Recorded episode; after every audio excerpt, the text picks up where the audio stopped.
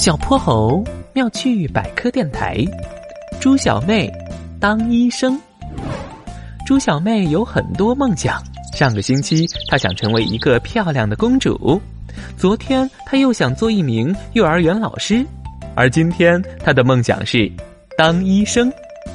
嗯，听上去你是感冒了，我给你配点药吧。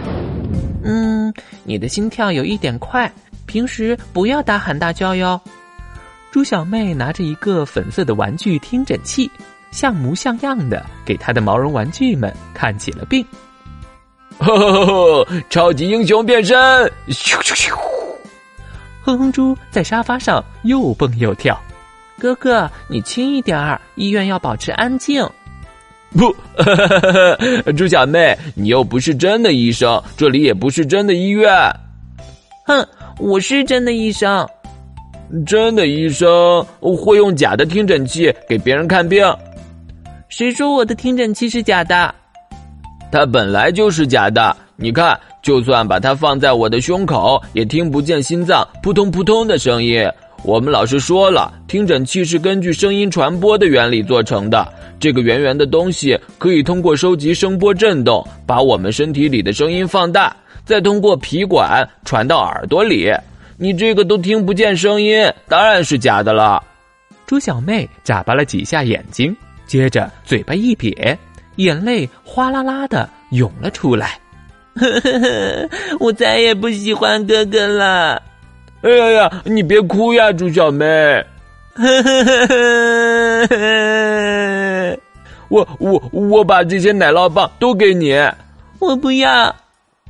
看着猪小妹难过的样子，哼哼猪突然想到了一个好办法。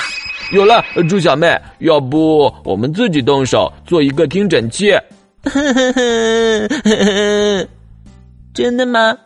当然，我在课本上看到过。呃，首先我们需要找到一个空的饮料瓶，一根空心的软管，还有一个气球和一个透明胶带。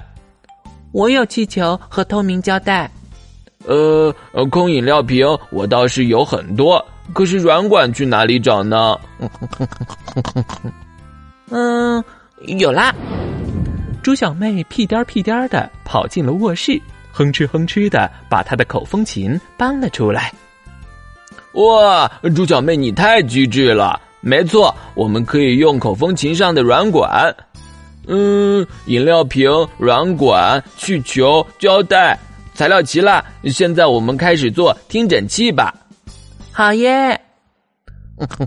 先用剪刀把饮料瓶瓶口部分剪下来。哦，猪小妹，你可不能碰剪刀，它很危险。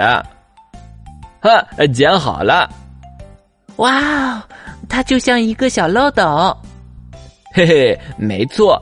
接下来我们要把口风琴软管插进小漏斗的瓶口，然后用胶带把它给固定住。呜呼，完美！嗯，最后我们要剪下气球的底部，把它罩在这个小漏斗的大口子上。哦吼，做好了！哇塞，哥哥真厉害！